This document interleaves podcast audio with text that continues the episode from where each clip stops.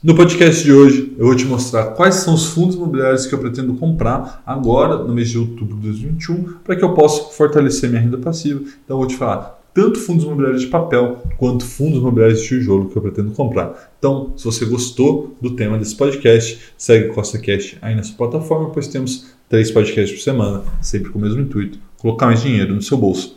E lembrando, Nada do que eu falo aqui é uma recomendação de compra nem de venda. É apenas para te inspirar a investir melhor, tá bom? Vamos lá. Um fundo imobiliário que eu pretendo comprar agora, no mês de outubro, é o REC R11. Né? A gestora é a REC Gestão de Recursos. E por que, que eu gosto do REC R11? Porque ele é um fundo que tem um mix de ativos ali, high grade e high yield. Rafael, o que, que é isso? Basicamente são títulos que têm mais risco, né, o high yield, e outros que têm menos risco. E os que têm menos risco também trazem um menor retorno e os que têm mais risco trazem um maior retorno. Então, o que, que acontece? A REC Gestão de Recursos, né, eles têm uma equipe muito, muito competente, com décadas de experiência, tá? e eles fazem um mix né, para que você tenha um bom rendimento sem correr tanto risco. Então, eu gosto dessa abordagem, tá? então é por isso que eu vou comprar REC R11 para a minha carteira nesse mês. E não só só eu que estou te dizendo isso, tá? Levante, que é um parceiro nosso aqui no canal, fez um relatório com três fundos imobiliários interessantes na visão deles, tá? E um deles é o REC R11. Se você quer saber quais são os outros dois que não estão nesse vídeo, vou deixar para você aqui na descrição um link para que você possa clicar e baixar gratuitamente o relatório da Levante, tá? Falando mais sobre o REC R11. Ele atualmente está negociando a R$ 101,99, uma avaliação ali de menos 1% nos últimos dois meses, nada relevante, tá?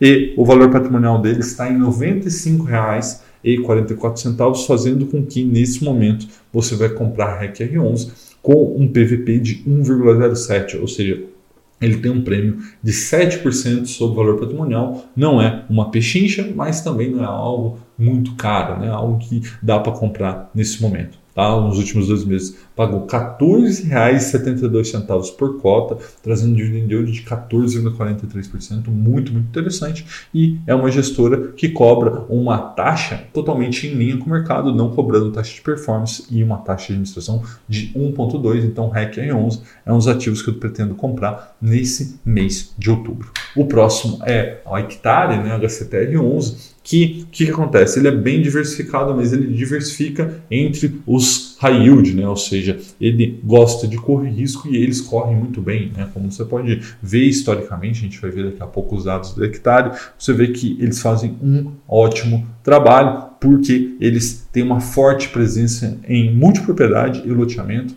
que são setores que carecem desse tipo de financiamento e não tem bancos né, especializados nisso. Então acaba que a melhor forma de financiar é via CRI e aí os fundos melhores de papel nascem de braçada e a Hectare tem uma equipe muito competente que analisa esses CRIs e trazem os que têm melhor risco-retorno para dentro da carteira. Então me deixa muito, muito à vontade investir no Hectare. Tá?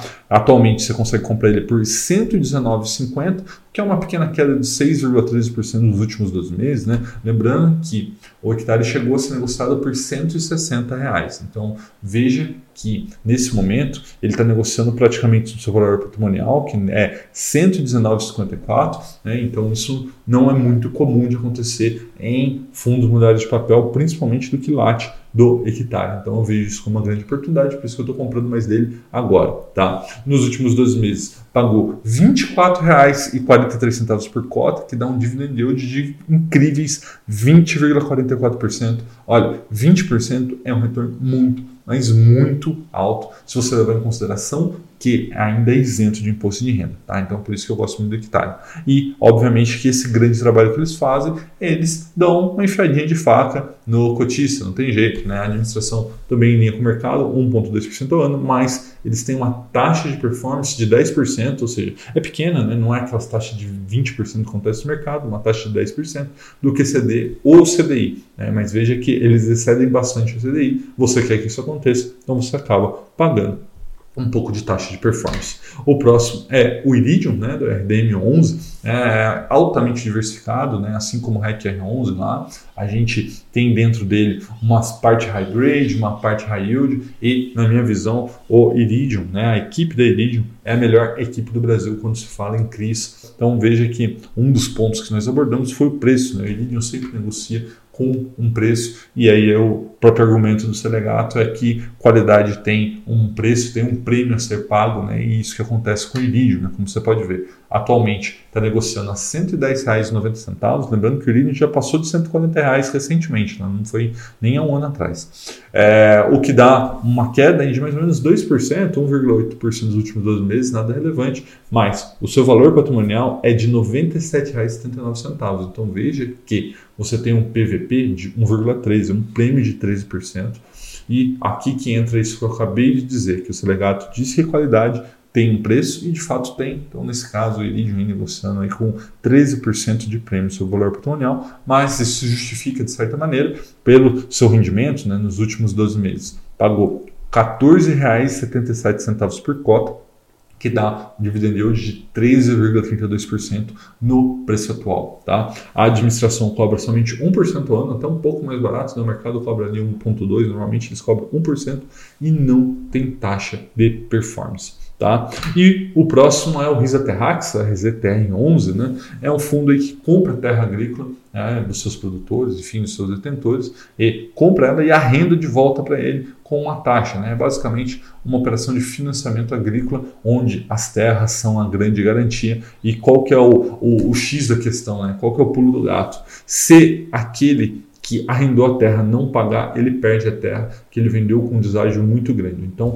acaba que é uma operação muito, muito segura, porque o laço financeiro é enorme né, para aquele que não paga. Então, se ele não pagar, ele acaba tomando na cabeça. Então, isso faz com que não haja inadimplência, pelo menos até o momento, e acredito que também não vai ter, porque se o cara não pagar, ele vai perder muito mais dinheiro do que de fato dar um, dar um jeito e pagar a Risa Terrax. Tá? Então, atualmente, ele negocia R$ 98,00, uma pequena queda de 2% nos últimos 12 meses. Lembrando que agora, no mês de setembro, ele acabou de fazer um ano de mercado, né? então é, é ainda um fundo imobiliário relativamente novo, mas que vem se mostrando muito competente né? Você olha aí seu valor patrimonial de R$ 99,47 e vê que ele está negociando até um pouquinho abaixo do seu valor patrimonial, né? PVP de 0,99.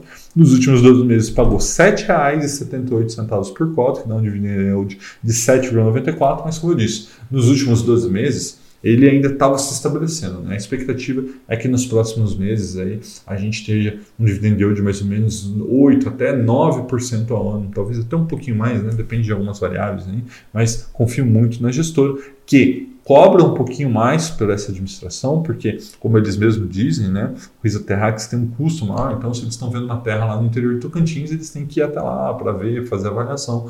Então eles têm um custo maior de operação, então isso vem através de uma administração que cobra 1,25% ao ano, e aí a taxa de performance na minha visão é bem salgada, tá? mas enfim, eles vêm entregando resultado, que é uma performance de 20% do QCD, CDI mais 2%. Então vamos lá, vou fazer uma continha de padaria aqui. É, atualmente Selic em 6,25, 2%, 8,25. Então, o que exceder 8,25 é, ao ano, obviamente, eles cobrarão 20% de performance. Não é uma bagatela, mas também não é algo muito fora do normal. Né? Então, é, eu acredito que vale a pena sim comprar Visa Terrax e eu vou comprar nesse mês de outubro. Eu já tenho, já sou cotista de todos esses fundos que eu disse, mas são fundos que eu pretendo continuar comprando. Tá? Então, recapitulando, vou comprar Risa Terrax porque para mim é uma boa opção para um setor carente de opções ainda, tá? A gente está vendo aí essa questão do fiado muito em breve. Eu acredito que a gente vai ter muito fiado no mercado e o fiado é o primo do fundo imobiliário, tá? A gente deve ver, inclusive, na minha visão, o fiado crescer muito mais do que os refis. Por quê? Porque é um setor enorme, tá? Que o Brasil precisa de financiamento e a Fiagro pode resolver isso. HCTR é 11, porque é high yield, né? É óbvio que eu gosto de high yield, todo mundo gosta de rendimento, mas ele está com um raro desconto, né? Muito raro você achar HCTR negociando por valor patrimonial. Normalmente isso só acontece quando você já é um cotista do fundo e tem subscrição, e não é o caso. Hoje o preço de mercado para qualquer um é o preço, o valor patrimonial, então eu vejo isso como uma oportunidade muito grande. E RDM11, porque para mim é o melhor fundo imobiliário do Brasil, então sou cotista, é minha maior posição pessoal, continuo comprando todo mês, reinvestindo nos rendimentos, então não vai ser diferente agora, vou continuar fazendo isso. E a REC R11, porque é uma boa gestão por um bom preço. Quando você une essas duas coisas, a gente tem uma oportunidade. E não sou só eu que acho isso, né? A Levante, que é o parceiro aqui no canal, também acredita nisso e fez um relatório sobre fundos imobiliários que estão em grande oportunidade na visão deles. Um deles é o REC R11, os outros dois não estão nesse vídeo, mas estão no link que está na descrição. Você pode baixar gratuitamente esse relatório e ver quais são esses outros fundos imobiliários de papel, tá bom? Um forte abraço e até a próxima.